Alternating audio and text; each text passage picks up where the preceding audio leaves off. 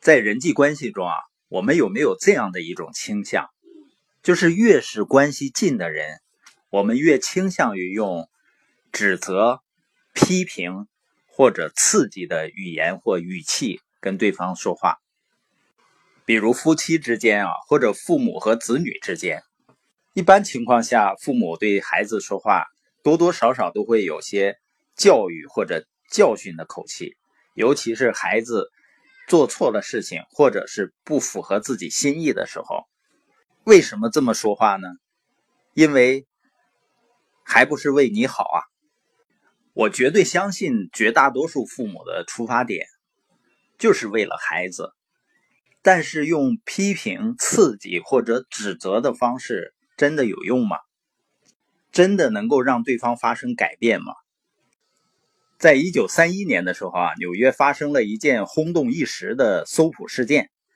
警方呢，经过几个星期的抓捕，被称为“双枪杀手”的克洛雷，在他的女友公寓中呢被擒获。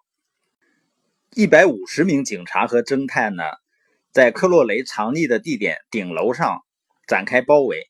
他们在屋顶上呢砸了一个洞，打算用催泪弹把克洛雷逼出来。并且呢，在四周的建筑物上都架上了机关枪。科洛雷呢和警方展开了枪战，上万名市民呢在街道上看热闹，这是纽约市前所未有的壮观场面。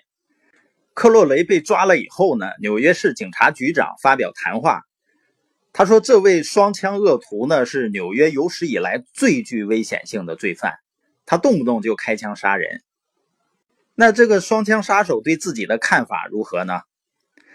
那天呢，围攻的警察向公寓开枪的时候，克洛雷正在写信给有关人士。他是这么写着：“在我外衣里面隐藏着一颗疲惫的心，这是一颗善良的心，一颗不会伤害别人的心。”当他写这封信的时候呢，血从伤口流出来。实际上，就在被抓捕之前呢，克洛雷还和他的女友呢开车去乡村公路上去玩。有个警员呢，走上前去，向科洛雷说道：“请出示您的驾驶执照。”而科洛雷一言不发，掏出手枪就是一阵狂射，警员中弹倒地。科洛雷呢，跳下车，从警员身上找出左轮枪，又向倒地不起的尸体开了一枪。这难道就是他自己所说的：“在我外衣里面隐藏的是一颗疲惫的心，这是一颗善良的心。”一颗不会伤害别人的心吗？科洛雷最后被判了死刑，在他被执行死刑的时候，他有没有说这是我杀人的代价？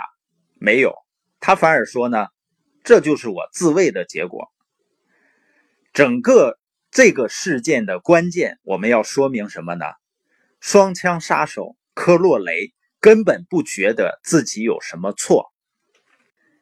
美国芝加哥呢，还有一个鼎鼎大名的黑社会头子阿尔卡庞，他曾经说过这样一段话：“他说，我把一生当中最好的岁月用来为别人带来快乐，让大家有个好时光，可是我得到的却只是辱骂，这就是我变成亡命之徒的原因。”他被处决了，但是他从来不曾自责过。事实上呢，他认为自己在造福人民，只是社会误解他，不接受他而已。纽约的星星监狱啊，是关押重罪犯人的监狱。监狱长洛伊斯曾经说过啊，他发现牢里的犯人很少自认为自己是个坏蛋，他们和你一样都是人，都会为自己辩解。他们会告诉人们为什么要砸坏保险箱，当时为什么会开枪杀人。大多数人呢都能为自己的动机找出一个借口、一个理由，不管有理无理，总要为自己破坏社会的行为呢去辩解一番。因此呢，这些罪犯得出的结论是，他们根本不应该被关进牢里。假如像科洛雷或者关在监狱里的这些亡命徒，他们从来不为自己的行为自责过，我们去指责日常普通人的一些。行为，你觉得他能够做出自我检讨吗？